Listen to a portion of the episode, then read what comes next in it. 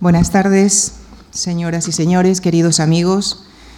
Bienvenidos a la penúltima sesión de este ciclo, vertebrado en torno a un grupo premeditadamente heterogéneo de seis mujeres que compartieron no solo una época, sino también el tesón por dibujar la vida con su propia paleta.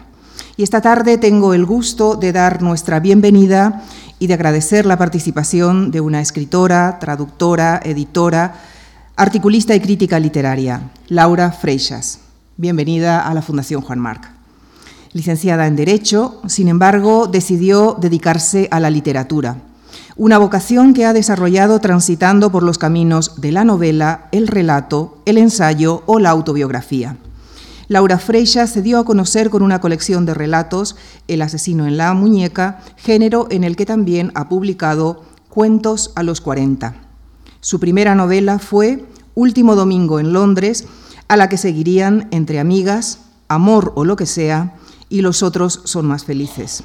Ha publicado también una autobiografía y la semana próxima estará en las librerías su nuevo libro, Una vida subterránea, diario 1991-1994. Laura Freixas estudia y promueve la literatura escrita por mujeres. Coordinó y prologó la antología de relatos de autoras españolas contemporáneas titulada Madres e Hijas. También publicó el ensayo Literatura y Mujeres, la, antología Cuentos de Amigas, así como la obra La novela femenil y sus lectrices, merecedora del premio Leonor de Guzmán. Como articulista y crítica literaria colabora en Babelia, el suplemento cultural del diario El País, en el periódico La Vanguardia y en otras revistas culturales. También ha sido editora e imparte regularmente cursos en numerosas universidades españolas y extranjeras y preside la Asociación Clásicas y Modernas para la Igualdad de Género en la Cultura. Como traductora ha traducido las cartas de Madame de Sévigné y los diarios de André Gide y de la figura que nos ocupa esta tarde, Virginia Woolf. Mujer, escritora y cuya obra evoca en Laura Freixas rumores de un exquisito jardín, de un fértil huerto y al mismo tiempo de un campo de batalla. Les dejo con Laura Freixas para que nos presente su retrato y su reflexión sobre Virginia Woolf. Muchas gracias. Hola, buenas tardes. Ante todo, quiero dar las gracias a la Fundación Marc por esta invitación. Hace mucho tiempo que tenía ganas de torear en esta plaza Gracias en particular a su director Javier Gomá y a Lucía Franco, directora del programa de conferencias, y gracias a todas y todos ustedes por estar aquí. Yo voy a hablar, como saben, de Virginia Woolf, escritora británica nacida en Londres, donde viviría toda su vida, en 1882, autora de una serie de novelas magníficas que la dieron a conocer y la hicieron una escritora muy respetada ya en vida también de relatos, también de varios ensayos, en particular uno muy famoso sobre el que me detendré, que es eh, Una habitación propia, que habla de las mujeres y la literatura. Y murió, se suicidó en 1941, internándose en el río Aus con los bolsillos llenos de piedras. Se suicidó porque sentía venir un nuevo ataque de locura, como algunos que ya había sufrido, y no se veía con fuerzas para soportarlo y también porque estaba viviendo por segunda vez en su vida una guerra mundial y tampoco se sentía con fuerzas para soportarlo. Máxime teniendo en cuenta que su marido, Leonard, era judío y ellos pensaban que si Hitler invadía Inglaterra, lo mejor que podían hacer era suicidarse los dos. Voy a hablar de cuatro temas. Antes que nada, voy a hacerme una pregunta. ¿Por qué Virginia Woolf? ¿Por qué hemos elegido a esta escritora de entre las muchas escritoras que podíamos haber escogido, eh, que cumplen las mismas condiciones, nacieron en la segunda mitad eh, del siglo XIX y desarrollaron su carrera a caballo entre el XIX y el XX, como Ana Akhmatova en Rusia, Edith Wharton eh, en Estados Unidos o Emilia Pardo Bazán entre nosotros. Y la respuesta a esta pregunta, voy a irla desarrollando, pero la respuesta más obvia es porque Virginia Woolf está por todas partes. Virginia Woolf, de todas estas escritoras que he evocado, es la que está más presente, es la más viva y en vez de ir siendo progresivamente olvidada, al contrario, su figura va creciendo. Inmediatamente después de su muerte, Virginia Woolf fue considerada una autora interesante, pero una figura menor, y fue solo a partir de los años 60 cuando ha ido creciendo en estatura. El primer hito en este recorrido lo marca la obra de un eh, dramaturgo americano, Edward Albee, Quien teme a Virginia Woolf, obra que fue muy famosa, que dio lugar a una película que seguramente ustedes conocerán y que todavía hoy se sigue representando. Eh, el año pasado tuvo mucho éxito en Barcelona y en Madrid.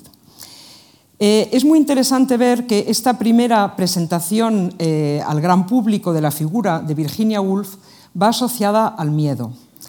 En esta obra, Virginia Woolf no aparece como personaje. Los personajes son dos profesores universitarios, uno mayor y otro joven y recién llegado, y sus esposas, que, como era habitual en esa época, clase social, país, etcétera, eran esposas de mujeres que no trabajaban y que se dedicaban pues, a ayudar a sus maridos, con los cuales, sin embargo, tienen una relación muy conflictiva. Es una obra llena de angustia, llena de tensión. ¿Y qué papel tiene en ella Virginia Woolf? Bueno, simplemente está presente como una figura imaginaria. Los personajes tararean la canción ¿Quién teme al lobo feroz? cambiando lobo feroz por Virginia Woolf. Eh, el apellido de Virginia se parece a la palabra lobo en inglés, wolf. Y, como digo, es interesante ver que esta figura femenina poderosa, poderosa intelectualmente, que podría ser, digamos, un referente para estas esposas eh, muy evidentemente frustradas que aparecen en la obra, esta figura es una figura que es vista como amenazadora. Y eso es algo sobre lo que volveré porque me parece que es característico de nuestra cultura el ver a las mujeres poderosas, intelectualmente, políticamente o como sea poderosas, verlas como figuras amenazadoras, cuando sabemos que en la práctica, y esto nos lo dicen las estadísticas, las mujeres en la vida real tienen más motivos para sentirse amenazadas que amenazadoras, como nos lo recuerda, por lo demás, la principal escena de esta obra. Virginia Woolf es una figura que se prodiga, está presente de muchas maneras, su imagen es fácilmente reconocible en estas caricaturas, la encontramos en sitios tan diversos como camisetas, como tazas, y además es un referente en particular para las escritoras. Solamente en España y en los últimos años encuentro varios ejemplos de obras relacionadas explícitamente con Virginia Woolf, Marta Pesarrodona, escritora catalana, tiene un libro de cuentos titulado Nessa, alusión a Vanessa Bell, hermana de Virginia, y en esos cuentos los personajes de Virginia Woolf, su familia y el grupo de Bloomsbury aparecen, son los protagonistas, igual que en los cuentos de Bloomsbury de Ana María Navales. Eh, otros ejemplos son esta novela de Alicia Jiménez Bartlett, Una habitación ajena, que eh, es una recreación del grupo de Bloomsbury visto a través de los ojos de la criada de los Woolf, Nelly. Amparo Serrano de Aro tiene una novela en la que Virginia Woolf es uno de los personajes principales y eh, hay ejemplos más recientes. Natalia Carrero tiene un libro de reciente publicación titulado Una habitación impropia, evidente alusión a una habitación propia de Virginia Woolf, y en las próximas semanas Juana Vázquez publicará una novela titulada Tú serás Virginia Woolf. Virginia Woolf está presente incluso en forma de cuento para niños, se acaba de publicar una biografía suya en forma de cómic, y ya para terminar este recorrido citaré la famosa novela de Michael Cunningham, Las Horas, que dio lugar a una también famosa película en la cual eh, Nicole Kidman hacía el papel de Virginia Woolf. A mi entender lo hacía muy mal, con una nariz postiza, eh, era una Virginia Woolf completamente histérica, eh, además mm, se presenta su suicidio en términos puramente personales, olvidando completamente los, los, motivos, digamos, históricos, la guerra. Esta Virginia Woolf desquiciada hace cosas tan extrañas como abalanzarse sobre su hermana y plantarle un beso en la boca. La peor interpretación de su carrera, le dieron un Oscar. Eh, pues bien, ya hemos visto que Virginia Woolf está por todas partes. Y ahora tenemos que preguntarnos por qué Virginia Woolf está por todas partes, cosa que no ocurre en los otros ejemplos que les he dado. Y la respuesta a esta pregunta es doble. En primer lugar, Virginia Woolf está por todas partes debido a la extraordinaria riqueza de textos, imágenes e historias que se asocian a Virginia Woolf y a todo su círculo, el grupo de Bloomsbury. Yo lo he llamado huerto y jardín, huerto porque está lleno de cosas sustanciosas, de ideas, de reflexiones posibles a, partir de los textos, a partir de las vivencias, a partir de las biografías, y también jardín porque tanto los textos como las imágenes, les mostraré algunas, son de una exquisita belleza. Y luego explicaré por qué al mismo tiempo este huerto y este jardín son un campo de batalla en el que nos seguimos afrontando. En primer lugar, los textos. Evidentemente están las novelas de la misma Virginia Woolf. Virginia Woolf es hoy por hoy, junto con Emily Dickinson en poesía, la única mujer cuya presencia en el canon occidental es indiscutida y unánime. No ha sido fácil, sin embargo, introducirla en él, es decir, que esta presencia, este acceso al canon es un fenómeno bastante reciente, pero hoy creo que ya está consolidado. Y esto se debe básicamente a sus novelas. Tiene varias novelas muy vanguardistas, eh, eh, unas novelas que además son distintas una de otra, va cambiando sus técnicas, sus puntos de vista. Estas son algunas de las más famosas, El cuarto de Jacob, La señora Dalloway. Estas dos son mis favoritas, Alfaro y Las olas, que es una novela de madurez. Pero si ustedes no han leído a Virginia Woolf, yo les recomiendo que empiecen por Orlando. Orlando es una novela eh, risueña, una novela llena de humor, una novela disparatada, imaginativa, siempre con esa belleza y esa poesía de Virginia Woolf, pero en una clave un poco irónica, que cuenta la eh, biografía imaginaria de un aristócrata y poeta nacido en el siglo XVII, que un siglo después sigue vivo y cambia de sexo, y que sigue vivo y sigue siendo poeta, ahora poetisa, hacia 1920. Eh, como con muchas historias de o en torno a Virginia Woolf, se hizo sobre esta una película. Además de las novelas, Virginia Woolf escribió ensayos, Mm, no en el sentido español, sino en el sentido inglés, que es difícil de traducir porque el essay inglés está entre el ensayo, la autobiografía, el artículo periodístico. Y estos ensayos, que son deliciosos por la eh, amalgama entre erudición, reflexión y vida cotidiana, por ejemplo, sus ensayos en que narra paseos por Londres con todas las reflexiones que va haciendo al hilo de caminar por las calles buscando una papelería para comprar un lápiz y una goma, estos ensayos se reúnen en varios volúmenes, El lector común, La torre inclinada, etc. Pero sobre todo Virginia Woolf es conocida por un ensayo absolutamente fundacional. Eh, cuando a ella le piden que dé una conferencia sobre las mujeres y la literatura, se la prepara eh, y escribe sus reflexiones en un ensayo breve que se llama Una habitación propia o un cuarto propio, eh, que data de 1929 y que, como digo, es un texto fundacional. Y finalmente escribe un ensayo feminista y pacifista titulado Tres Guineas. Además de todo esto, eh, Virginia Woolf escribió relatos. A mí uno de los motivos por los que ella me impresiona tanto es que tocó géneros muy distintos y en todos es impresionante. Sus relatos son muy buenos. Además escribió muchísimas cartas. Las cartas completas ocupan seis volúmenes y se han publicado además eh, distinguiéndolas por destinatarios. Aquí tenemos eh, su correspondencia con una persona que fue muy importante en su vida, Vita Sackville West, de quien luego hablaré, que fue amiga y posiblemente amante de Virginia, y se han publicado también en español cartas a mujeres, eh, que reúnen las cartas a Vita, las cartas a su hermana Vanessa y a otras, en fin, hay varias selecciones. Y cuando murió dejó además otros dos textos también impresionantes. Un diario que constaba de 30 cuadernos manuscritos, eh, se, se han publicado selecciones en español, yo he tenido el honor de traducir algunos de los volúmenes, y también dejó escritos unos recuerdos que son como unas memorias incompletas, maravillosas, que se han publicado con el título Momentos de vida. Tenemos los textos, pero además algo muy importante en una sociedad como la nuestra, cada vez más audiovisual, más basada en las imágenes, Virginia Woolf y su grupo nos han legado muchas imágenes.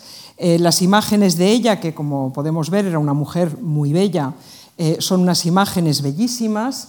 Además, eh, la fotografiaron algunas grandes fotógrafas, como Giselle Freund. Aquí vemos una imagen de su vejez. Y lo mismo se aplica a otras personas de su entorno. Por ejemplo, aquí tenemos un autorretrato de su tía abuela, Julia Margaret Cameron, que fue una de las pioneras de la fotografía, y mm, un retrato de su hermana, Vanessa Bell, que era pintora. Además, como pueden ver, todas las mujeres de esta familia eran guapísimas. Y esto me lleva a hablar del grupo de Bloomsbury en el cual eh, se encuadra Virginia Woolf. Este famoso grupo se forma eh, cuando los dos hermanos de Virginia y Vanessa van a la universidad, van a Cambridge.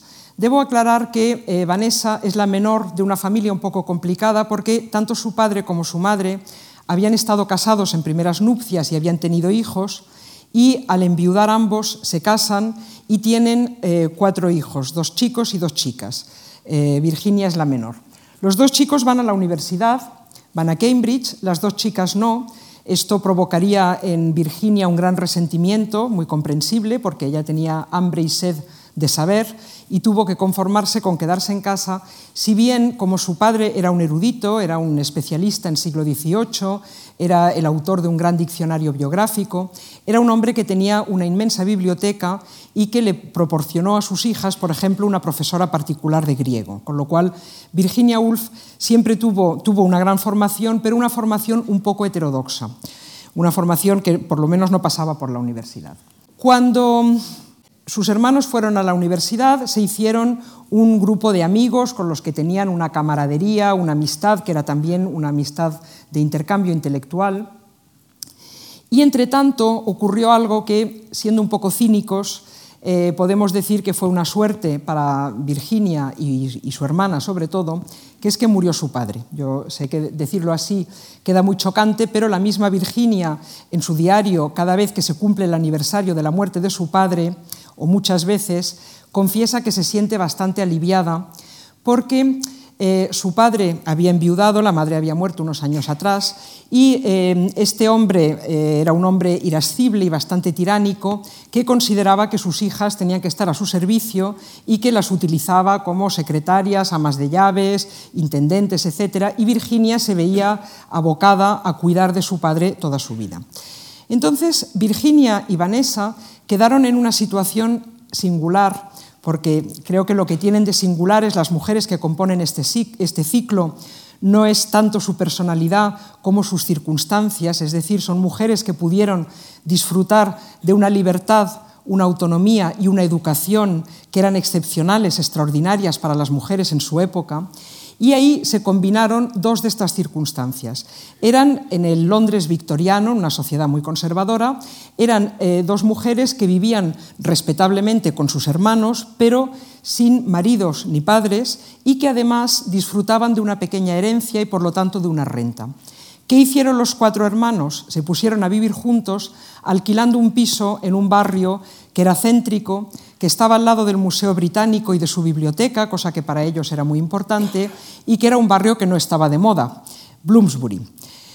Ese pequeño grupo de Bloomsbury eh, estaba formado por los cuatro hermanos y por los amigos que estos hermanos habían hecho en Cambridge. Y ahí, como cuenta Virginia en sus memorias, eh, ella descubrió otro mundo. Dice que ella y su hermana hasta ese momento habían hecho vida de sociedad, consistente en servir el té a unos jóvenes caballeritos, en bailar con ellos y en que el hermanastro, hijo en primeras nupcias de su madre, eh, les dijera siempre al terminar la velada, eh, ibas muy mal peinada hoy, no pongas esa cara de aburrimiento cuando bailas. Y en vez de eso, o me parece que has hecho una conquista, Virginia Woolf bostezaba, pero eh, no tenía alternativa. Sin embargo, se encuentran de pronto viviendo con total libertad una relación de camaradería con unos chicos con los que hablan de los clásicos griegos, del socialismo, de la sociedad fabiana, etc. Aunque eh, Virginia Woolf explica que un día de pronto se dio cuenta de cuál era el secreto, de por qué con esos chicos no había esa eh, especie de tensión, de coqueteo, etcétera, que había con los que ella frecuentaba antes, y es que eran todos homosexuales. En fin, aparecieron de todas maneras con el tiempo dos que no lo eran y se casaron con las dos hermanas. Vanessa Bell se casó, Vanessa Stevens se llamaban entonces, se casó con Clive Bell, crítico de arte, y Virginia se casó con Leonard Woolf, uno de estos eh, chicos de Cambridge que entre tanto había sido administrador colonial en Ceilán y volvía a Londres. Entonces el grupo de Bloomsbury siguió existiendo porque fueron siempre muy amigos, pero se descompuso por lo menos en tres núcleos. Por una parte estaban Virginia y Leonard, que fundaron una pequeña editorial, The Hogarth Press.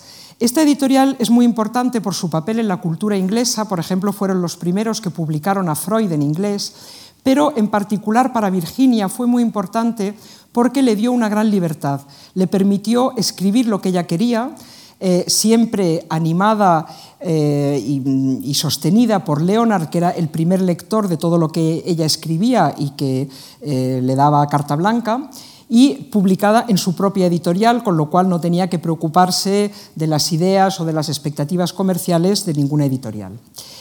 Después estaba el otro núcleo, el de los Bell. Como digo, Vanessa, que era pintora, se había casado con Clive Bell, tuvieron dos hijos, Julian, eh, un joven brillante y de izquierdas que se empeñó contra la opinión de su familia en enrolarse en las brigadas internacionales, llegó a España con tan mala fortuna que al cabo de pocos días murió en el bombardeo de un tren, y Quentin, que sería el primer biógrafo de Virginia Woolf tras la muerte de esta. Y después Vanessa se enrolló, si me permiten la expresión, con un compañero pintor, Duncan Grant, y tuvieron una hija, Angélica. El problema es que, por lo que fuera, eh, eran progresistas, pero dentro de un orden, nunca le dijeron a Angélica que ella no era hija de Clive, sino de Duncan.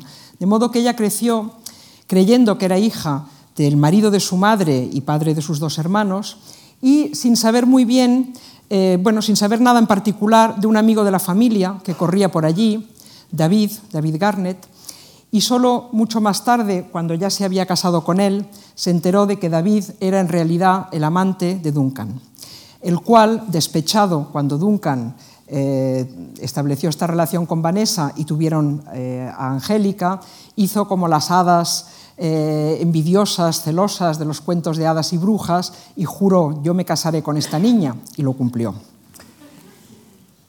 El tercer núcleo estaba formado por Lytton Strachey, homosexual notorio, muy amigo de Virginia, escritor también, eh, autor de Victorianos Eminentes, entre otras obras. Lytton estaba enamorado de Ralph Partridge. Ralph estaba enamorado de Dora y Dora estaba enamorada de Lytton. Vivían los tres eh, en amor y compañía y para darle un barniz de respetabilidad al asunto, Ralph y Dora se casaron. Lytton Strachey naturalmente fue a la boda, es más, pagó la boda, es más, se fue de viaje de bodas con los novios y siguieron viviendo los tres apaciblemente, no me pregunten qué pasaba por las noches porque no lo sé, hasta que Lytton murió y Dora se suicidó. Como ven ustedes, estábamos intentando contestar a la pregunta por qué Virginia Woolf está por todas partes y aquí empezamos a tener la respuesta. Esto es un filón inagotable de historias y de historias muy insólitas. Por si todo esto fuera poco, además en torno al grupo había otras personas a cual más eh, importante, más famosa y con historias propias. Henry James, que era amigo de los padres de Virginia y Vanessa, Gerald Brennan, que estaba enamorado de Dora Carrington, Catherine Mansfield, Vita Sackville West, el poeta T.S. Eliot, el novelista Ian Forster y el hoy tan traído y llevado economista John Maynard Keynes, entre otros. Y como ejemplo únicamente de algunas de estas historias y de lo que cunden, les citaré el libro en que Angélica Garnett cuenta su educación basada en mentiras por omisión, eh, aquí titulado Una mentira piadosa, y la película Carrington que cuenta la historia de Lytton, Ralph y Dora. El grupo de Bloomsbury es importante no solamente por todo esto que, he dicho, es decir, por la riqueza de las biografías y de las obras que producen, sino porque eh, establece o articula unos ideales que iban a tener mucho futuro. El gran ideal del grupo de Bloomsbury es la amistad, la conversación, en este sentido son muy dieciochescos más que del siglo XIX, y en otros sentidos son más bien precursores de los años 60.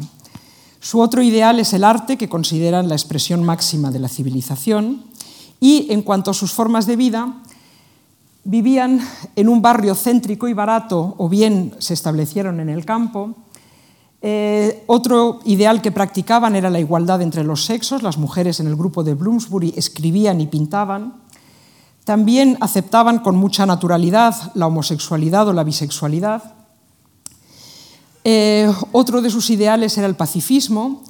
Eh, se dice que Lytton Strachey, la verdad es que no sé si esta anécdota es verdad porque ya no recuerdo dónde la leí, eh, fue objeto de un juicio cuando se negó a ir a la guerra y en el juicio el fiscal le preguntó, ¿qué haría usted si un alemán intentara violar a su hermana? Y él dijo, me interpondría entre ellos.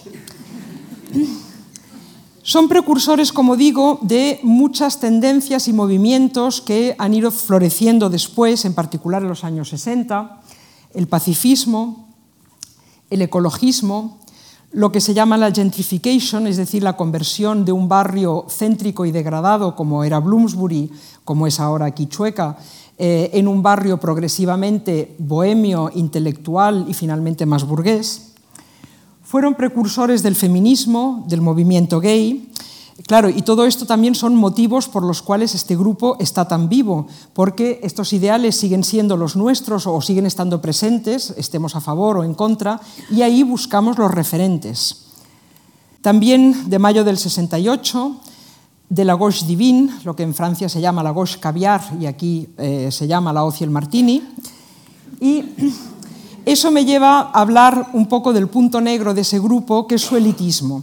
Es decir, eh, ellos tenían un ideal social e incluso un ideal de izquierdas. Muchos de ellos, en particular Leonard y Virginia, pertenecían al Partido Laborista, pero tenían una relación difícil con la clase obrera y, de hecho, eran eh, un grupo de personas que vivían de renta, es decir, que vivían del trabajo ajeno y que creían que la aristocracia intelectual que ellos representaban tenía una misión civilizadora. Además de historias, el grupo proporciona eh, imágenes muy bellas, como esta de Charleston, la casa donde vivían Vanessa y Duncan y que ellos mismos decoraron y pintaron, o todos los retratos que tenemos de Virginia por Vanessa. Eh, y otro personaje sobre el que me quiero detener porque fue especialmente importante en la obra y en la, vida de Virginia, es Vita Sackville West. Vita Sackville West era una aristócrata, era hija de un hombre riquísimo, tenían un castillo eh, del que no se sabía el número de habitaciones porque nadie había conseguido contarlas nunca, pero se estimaban unas 300, y al mismo tiempo era una persona muy heterodoxa. Ella era nieta de un aristócrata británico muy rico, etcétera, etcétera, y de una bailaora de flamenco llamada Pepita, con la que el aristócrata tuvo ocho hijos mientras seguía casado con su señora. Eh, además era eh, escritora, era una escritora bastante conocida, era una mujer de muchísima personalidad, era bisexual, estaba casada con un diplomático, Harold Nicholson. Su hijo ha publicado un libro eh, basándose en las cartas intercambiadas entre ellos dos. Él era homosexual, eh, bisexual también, el marido. Y ese libro se llama Retrato de un matrimonio. Es un libro muy ameno que les recomiendo. Y aquí tenemos uno de los varios castillos de Vita Sackville West. Bien, y ahora pasamos a eh, la otra cuestión. No basta con que eh, tengamos esta abundancia eh, de historias, de imágenes, de textos, de vivencias, de reflexiones, sino que hay un elemento más, hay otro motivo por el cual Virginia Woolf sigue tan viva. De hecho, una profesora de Estados Unidos, Brenda Silver, tiene un libro llamado, titulado Virginia Woolf, icono, Virginia Woolf Icon, en que explica cómo la figura de Virginia Woolf está más presente en los momentos en que hay grandes batallas culturales o grandes batallas en torno a la condición de las mujeres, por ejemplo, cuando aparecen los anticonceptivos. Eh, son momentos en que eh, vuelve a aparecer Virginia Woolf porque, por una parte, es una figura con un prestigio indiscutible, una figura de un gran peso que nos da autoridad, nos legitima, pero al mismo tiempo se puede utilizar eh, en un sentido o en otro, es decir, los dos bandos pueden utilizarla. Tanto puede representar a la alta cultura o puede representar a la baja cultura, puede representar el feminismo o de alguna manera no exactamente el antifeminismo, pero ya explicaré qué interpretaciones eh, contradictorias se pueden extraer de su libro Una habitación propia, por ejemplo. ¿Y cuáles son esas contradicciones? Pues están eh, en toda la vida de Virginia Woolf y también en toda su obra. Me voy a detener en una de ellas, pero antes voy a pasar rápidamente por las demás. Eh, Virginia Woolf ha sido presentada como una persona muy racional, muy controlada, y también ha sido presentada como una persona fundamentalmente loca, alterada, y esa alteración, esa locura ha sido interpretada de muy distintas maneras. Eh, su locura se manifestaba eh, oyendo voces, a través de la anorexia, a través de la depresión. Se ha dicho que la clave de su vida y de su obra es el abuso sexual al que fue sometida por parte de su hermanastro, según ella eh, cuenta de paso en sus memorias. Esto se ha discutido, se ha dicho que quizá no es verdad, eh, en fin, es un tema sobre el cual hay mucha polémica. Y otros piensan que lo que más la ha marcado es la muerte, la muerte temprana de su madre cuando ella era adolescente, la muerte que fue muy traumática para la familia de su hermanastra recién casada y embarazada, una muerte súbita, la muerte de su padre. La figura de Leonard también se ha discutido mucho, se han escrito varias biografías sobre Leonard Woolf, eh, para algunos es una figura protectora eh, que le permitió a Virginia Woolf desarrollarse plenamente, para otros es una figura tiránica que, por ejemplo, decidió unilateralmente que era mejor que no tuvieran hijos por eh, la salud mental de ella. Se la ha presentado como una mujer frígida, eh, sabemos, porque este grupo de Bloomsbury, además de tener muchas historias, se las contaban todos unas a otros, incluso las cosas más íntimas por carta, y hay suficientes indiscreciones para saber que el matrimonio con Leonard apenas se consumó. Hay quien la presenta como una mujer fundamentalmente lesbiana, basándose en la relación que tuvo con Vita Sackville West, que no se sabe muy bien hasta dónde llegó. Y en cuanto a su obra, también todos son contradicciones. Eh, podemos verla como una intelectual, una persona totalmente del establishment, o podemos verla como alguien marginal en el sentido de que no se educó en la universidad. Ella misma se ve a sí misma como una outsider, como marginal, y dice, los insiders, los que están dentro del establishment, escriben una prosa incolora. Era el caso de papá, dice ella. Y es verdad que, eh, paradójicamente, el hecho de ser hasta cierto punto autodidacta, de no ir a la universidad, de no ser académica, eh, es una de las ventajas de Virginia Woolf. Entre paréntesis diré que la participación de las mujeres en la cultura no debemos verla únicamente en términos negativos, no han podido hacer, no han hecho, no han accedido, sino que es un eh, lugar diferente desde el cual también se pueden hacer cosas diferentes. Y, por ejemplo, creo que uno de los encantos de Virginia Woolf, especialmente visible en sus ensayos, es que son muy poco ortodoxos, son muy poco académicos. No se preocupa de las citas correctas, de las notas a pie de página y de estar dentro de una tradición, sino que tiene una visión de la cultura muy eh, eh, enraizada en la vida, en su vida personal y en la vida cotidiana, y eso lo vemos, por ejemplo, en esos ensayos deliciosos en que, a propósito de ir a comprar cualquier cosa en Londres, eh, trae a colación una serie de citas eh, que mm, otras, otros autores más ortodoxos eh, no mezclarían, desde luego, con comprar un lápiz y una goma. Eh, también es una autora que se puede ver eh, como una autora vanguardista, sus novelas no tienen un argumento propiamente dicho, la unidad está menos dada por la línea argumental que por los símbolos que se repiten o por las imágenes, su prosa es poética, eh, se basa más en los sonidos, en el ritmo y en la belleza a veces que en narrar una historia, y sin embargo es una mujer con una gran formación clásica, en particular gran conocedora de los clásicos griegos. Se la puede ver como representante de una alta cultura elitista, pero también se la puede ver como representante de la baja cultura en el sentido de que su literatura, aunque al principio parecía imposible, terminó siendo muy popular, especialmente a partir de Orlando. Orlando se vendió mucho, una habitación propia se vendió muchísimo y al final de su vida Virginia Woolf era una autora famosa que, por ejemplo, aparecía en la portada de la revista norteamericana Time, cosa eh, insólita e incluso chocante para los escritores en la época. También se la ha presentado como una persona apolítica. Eh, Leonard decía que Virginia era, desde que Aristóteles inventó la expresión animal político, Virginia era el animal menos político eh, que había existido. Eh, se la puede presentar también como una persona conservadora en tanto que elitista, pero Ella se veía a sí misma, y otras también la han visto, como la gran diosa flamígera del feminismo socialista. Pero ya es el momento de hacer la gran pregunta. ¿Virginia Woolf era una mujer? Si les sorprende la pregunta, quizá les sorprenderá más la respuesta que daba la misma Virginia Woolf, cuando, por ejemplo, en esta anotación de su diario, dice, de paso, eh, hablando de Vita Sackville West, su madurez, su capacidad de estar con cualquier tipo de gente, de representar a su país, recordemos que estaba casada con un embajador, de controlar la plata, los criados, los perros, su maternidad. En una palabra, el hecho de que ella es lo que yo nunca he sido, una mujer de verdad.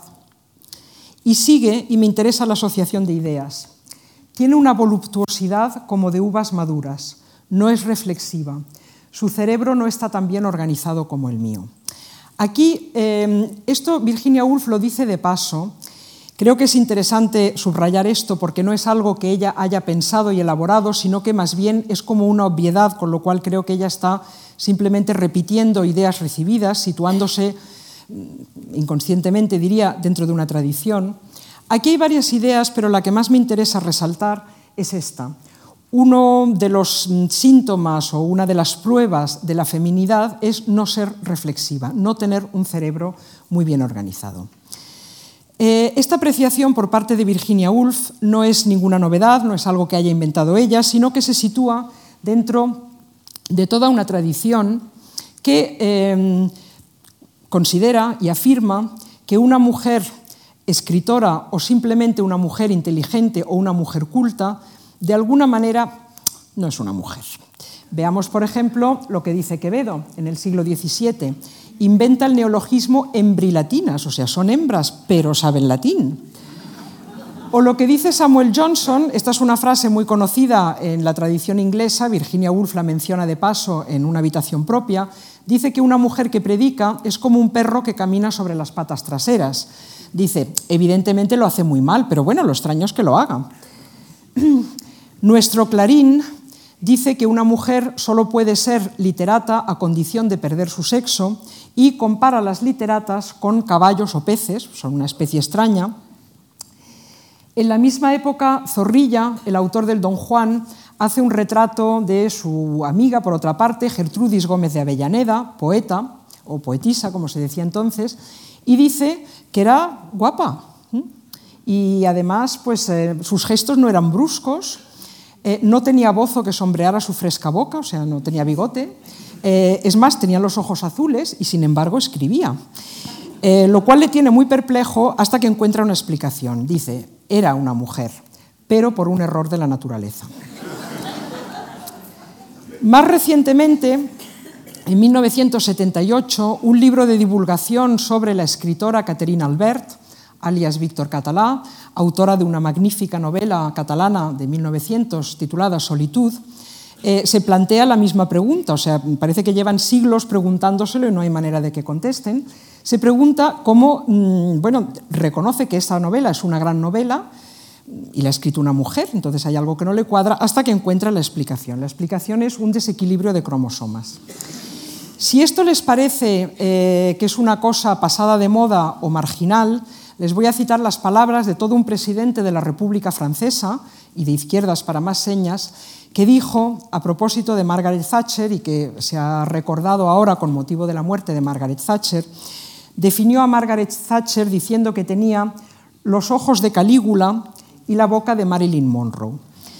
Eh, es curioso, por una parte, esta, o sea, aquí lo que vuelve todo el rato es este concepto de un ser híbrido, es decir, de dos cosas que no cuadran, que son como dos especies distintas, ¿no? hembras y latinas, es como el hombre lobo, y por otra parte, eh, la idea de lo monstruoso y la idea de algo que da miedo, como veíamos eh, en, la frase ¿Quién teme a Virginia Woolf? Les recordaré que Calígula era un emperador romano, pero no cualquiera, un emperador romano famoso por haber asesinado a toda su parentela, más algunos rivales políticos que pasaban por allí.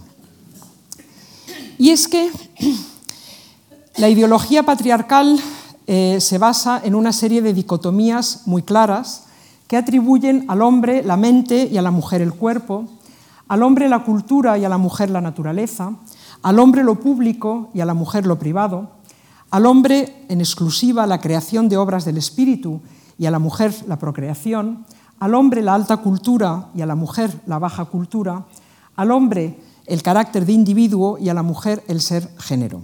Esta división tan clara y tan bonita solo tiene un pequeño inconveniente, que es que se topa con la realidad. En la realidad las mujeres también son mente, también acceden a lo público, también crean obras del espíritu y de ahí esa idea de que las mujeres que hacen eso no pueden ser mujeres porque eso entraría en contradicción con esta ideología.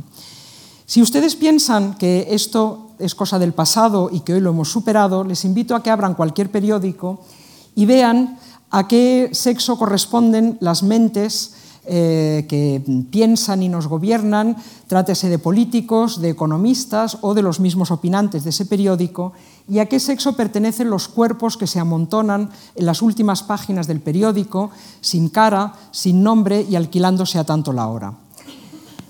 Y para que vean cómo esas otras cosas más sutiles, y ya yéndonos al terreno de la cultura, eh, que he puesto aquí en último lugar, también siguen vigentes, les he traído un ejemplo elegido al azar, muy reciente, no tiene ni siquiera un mes, que es un suplemento literario. En este suplemento literario, que es del periódico ABC, pero podría ser realmente de cualquier otro periódico, porque esta no es una ideología privativa de ninguna ideología en particular, la ideología eh, patriarcal eh, es transversal, digamos, vemos que el tema de portada es mujeres bestseller. Pues bien, aquí vemos lo que antes les decía. Por una parte, las mujeres son vistas como género y no como individuo, es decir, son definidas y etiquetadas en tanto que mujeres. Se las mete a todas en el mismo saco, es decir, se hace un reportaje sobre mujeres en general, mientras que los hombres no son vistos como género, nunca se les llama hombres, nunca se habla de hombres que escriben, sino que son individuos con nombre y apellido, como estos dos que vemos aquí arriba, y que en el mismo suplemento van a disponer cómodamente de una página cada uno para individualmente discutir eh, sus obras. Los hombres en eh, la ideología patriarcal nunca son vistos como hombres, son vistos o como personas diferentes unas de otras o a lo sumo como eh, representativos de cualquier otro colectivo. Son escritores o catalanes, jóvenes o practicantes de poesía mística.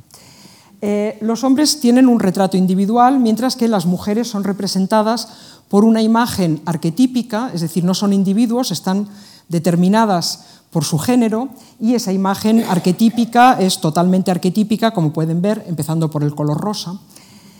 Eh, y se asocia a las mujeres, como ya les dije, con la baja cultura. Mujeres bestseller. Se trata de un reportaje sobre mujeres que escriben ese género, evidentemente de segunda, eh, género popular, eh, comercial, pero desde luego no perteneciente a la alta cultura, que es el bestseller. Ustedes me dirán, ¿es que hay mujeres que escriben bestseller? Y yo les diré, sí, ¿y acaso no hay hombres que escriben bestseller? De hecho, en este suplemento hay, como todas las semanas, una lista de los libros más vendidos y esa lista la encabezan un tal Javier Sierra y un tal Ildefonso Falcones. Pero bueno, pelillos a la mar. La realidad nunca ha sido un obstáculo en el camino de la ideología que es perfectamente capaz, con tal de reproducirse eternamente a sí misma, de filtrar, falsear y retorcer cualquier dato de la realidad que le ofrezcamos. Eh, les diré entre paréntesis que yo llevo muchos años analizando la crítica literaria desde el punto de vista del género y veo que últimamente hay un cambio que no sé si es bueno, pero me parece que, no. Eh, y es que antes había un discurso explícitamente sexista. O sea, antes los críticos literarios hablaban de las mujeres esto, las mujeres lo otro. En general, no para bien. Últimamente no lo hacen, ya no hay discurso. Aquí, si abren ustedes este suplemento y leen este reportaje, no encontrarán ninguna consideración preliminar sobre eh, la fatalidad que lleva a las mujeres a escribir solo mala literatura o no, no, no. no. Eh, ya no hay un discurso sexista porque el sexismo se ha vuelto subterráneo. El sexismo está mal visto y es más, yo creo que de buena fe eh, quienes hacen, por ejemplo, este suplemento están convencidos de que no son sexistas, de que están a favor de la igualdad y es más, de que la igualdad ya es un hecho y está conseguida. Pero esas ideas que no eh, expresan de una forma articulada y explícita y que no son conscientes de tener, sin embargo las aplican, las actúan. ¿Cómo las actúan? Haciendo reportajes como este o simplemente eh, eligiendo entre los libros que llegan a su mesa cuáles van a incluir en el suplemento, o sea, de cuáles van a hacer una crítica y cuáles no. Yo llevo muchos años contando y así como he visto un cambio en el sentido de que la ideología era explícita y ya no lo es, en cambio no he visto eh, evolución ninguna en la proporción de libros de hombres y libros de mujeres que aparecen en los suplementos literarios o en las revistas literarias y que son tozudamente 85-15. Hay 85 libros de hombres reseñados por 15 libros de mujeres. Eh, es interesante darle la vuelta a este suplemento y ver el anuncio que encontramos en la última página. Aquí se hablaba de mujeres y de un género inferior que es el bestseller. En la contraportada tenemos un anuncio de una editorial, que también podría haber sido cualquiera, porque en esto no veo muchas diferencias, desgraciadamente. Ya no se habla para nada de hombres, los hombres mm, no son vistos como género, las mujeres son el género marcado, son vistas como mujeres y en cambio como los hombres no son vistos como hombres, sino como lo humano, ellos encarnan la norma y las mujeres, todo lo que tengamos las mujeres de distinto, somos desviaciones de la norma. Pues bien, esta mejor literatura a la que se refiere este anuncio, como digo, eh, es un anuncio que habla de una literatura prestigiosa, de la alta cultura, de algo positivo y deseable, y que no se refiere para nada al género, no habla de hombres, pero, qué casualidad, las seis novelas que ejemplifican esta mejor literatura son todas ellas de hombres. Ante esta situación, las escritoras podemos hacer una de estas dos cosas. Podemos eh, decir que todo esto no va con nosotras, que eh, nosotras escribimos más allá del género, que cuando escribimos no somos hombres ni mujeres, eh, que nuestro ideal es la androginia, y ese fue un ideal, como ahora veremos, propuesto por Virginia Woolf, y podemos, por lo tanto, rechazar la idea de que escribimos como mujeres. Eso es lo que dice Virginia Woolf en Una habitación propia, cuando escribe es fatal para quien escribe pensar en su sexo. Es fatal para una mujer hacer hincapié en cualquier agravio, defender, aunque sea con justicia, cualquier causa. En cualquier modo, hablar conscientemente como mujer. Y propone como ideal la androginia. Si uno es un hombre, a pesar de ello, la parte femenina de su cerebro debe funcionar. Y una mujer también tiene que relacionarse con el hombre que lleva dentro. Quizá es eso lo que quería decir Coleridge cuando dijo que una gran mente es andrógina. Eso dice Virginia, en, Virginia Woolf en una habitación propia, lo cual estaría muy bien si no fuera que unas páginas antes o unas páginas después dice todo lo contrario. Dice, por ejemplo, sería una lástima que las mujeres escribieran como los hombres, pues si dos sexos son totalmente insuficientes teniendo en cuenta la vastedad y variedad del mundo, ¿cómo nos las arreglaríamos con uno solo? Y dice otra cosa que a mí siempre me ha parecido que es un espléndido programa para la sociología, para la historia y también para la literatura, programa que además ya se está llevando a cabo. Dice, todas las cenas están cocinadas, los platos y vasos limpios, los niños enviados a la escuela y al mundo. Nada queda de todo eso. Ninguna biografía o historia tiene una palabra que decir sobre ello y las novelas, sin proponérselo, mienten. Estamos ante una cultura, vivimos en una cultura que miente constantemente por omisión, porque solamente nos presenta una parte de la sociedad, una parte de la humanidad, que es la parte masculina. Ya sé lo que ustedes están pensando. Ustedes están pensando en Madame Bovary o en la regenta, que es lo que siempre se dice en estos casos. Y yo les contestaré que Madame Bovary o la regenta o la Cleopatra de Shakespeare o Lady Macbeth solamente son vistas en relación con los hombres. Es decir, que la única parte de las vidas de las mujeres que nos ha presentado la literatura, una literatura escrita básicamente por hombres, ha sido esa pequeña parte de nuestras vidas que consiste en una relación con los hombres, pero nuestras vidas son algo mucho más amplio. Están las relaciones con otras mujeres, madres, hijas, hermanas, amigas, enemigas, rivales, colegas, compañeras, y está nuestra propia vida como individuos, nuestra relación con la enfermedad, con la muerte, con la ambición, con los proyectos propios o con las dudas existenciales. Esta es la parte oculta del iceberg de la cual la literatura apenas ha dicho nada. A mí siempre me sorprende ver con qué... Eh, eh, en fin, constancia, la literatura va produciendo desde hace 8.000 años eh, historias de guerra, que es una experiencia, la guerra en el frente propiamente, exclusivamente masculina, y desde la Ilíada hasta la novela número 800.000 sobre la guerra civil española siguen contándonos esa historia, y sin embargo una experiencia tan universal como es y tan fundamental como es la maternidad, con todo lo que implica, es una experiencia prácticamente ausente de la literatura. Por eso eh, yo soy más partidaria de esta otra parte de una habitación propia que de la parte anterior y también porque ese ideal de la androginia siempre me ha parecido sospechoso por un motivo y es que llevo muchos años oyendo a escritoras reivindicar la androginia, pero no a escritores. ¿Por qué? Bueno, el motivo me parece obvio. Para una mujer no ser ni hombre ni mujer es como subir de estatus. En cambio, para un hombre no ser ni hombre ni mujer sería bajar. Con lo cual creo que, eh, aunque se haga con la mejor intención del mundo, reivindicar la androginia es una manera de confirmar la existente jerarquía entre los sexos. Por último, ¿cuál es el balance que el feminismo, que tanto debe a Virginia Woolf, hace de su vida y de su obra? Voy a empezar por los reproches que se le hacen, por la parte negativa.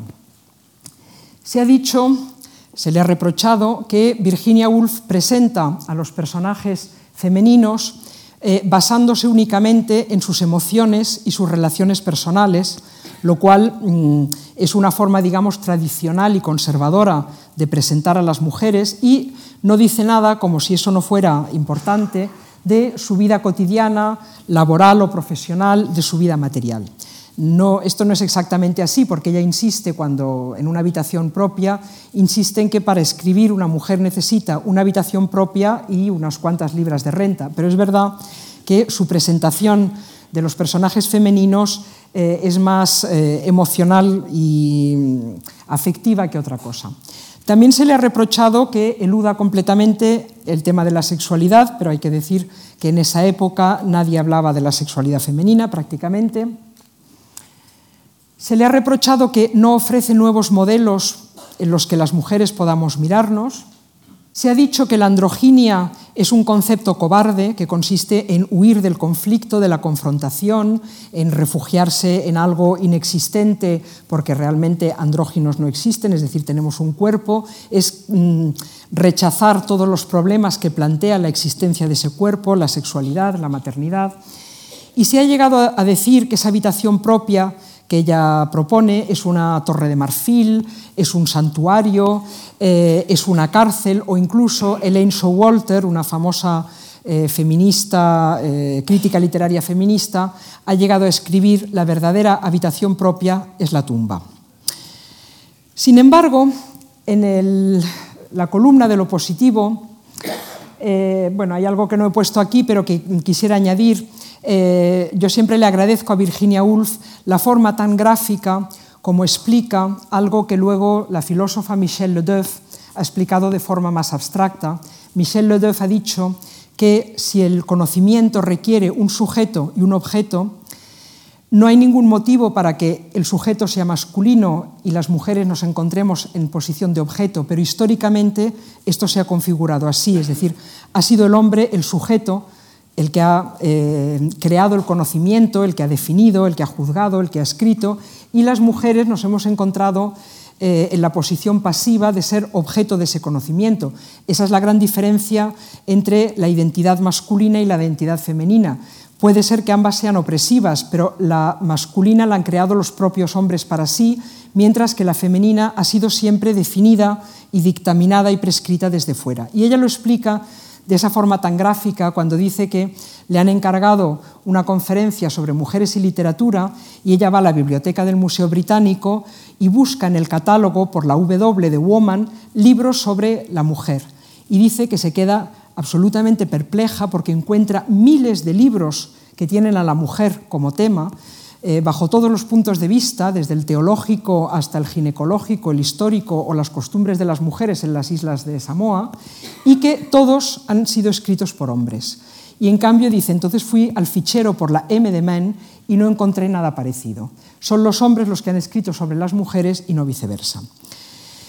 Virginia Woolf es además la fundadora indiscutible de la teoría literaria feminista y casi, casi, bueno, una de las fundadoras del feminismo en general.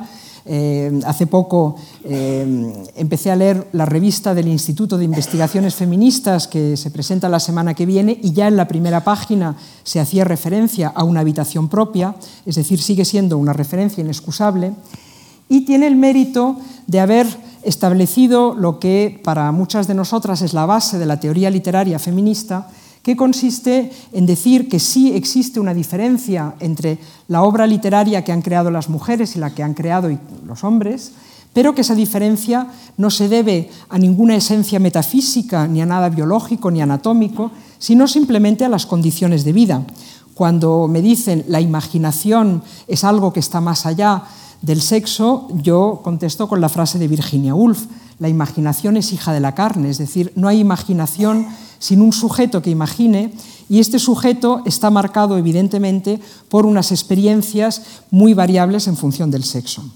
Virginia Woolf nos ha permitido cambiar el canon, en el que ella ha sido la primera mujer en ser incluida indiscutiblemente, y también a través de sus reflexiones nos ha dado un sentimiento a las escritoras y a las lectoras de continuidad, ya no somos una ausencia, ya no somos un accesorio, sino que tenemos nuestra propia historia, nuestros propios proyectos como escritoras mujeres, nuestra propia tradición. Ella tiene una frase en inglés preciosa que se ha citado muchas veces, que es muy difícil de traducir, que dice, We think back through our mothers. Nosotras pensamos a través de nuestras madres.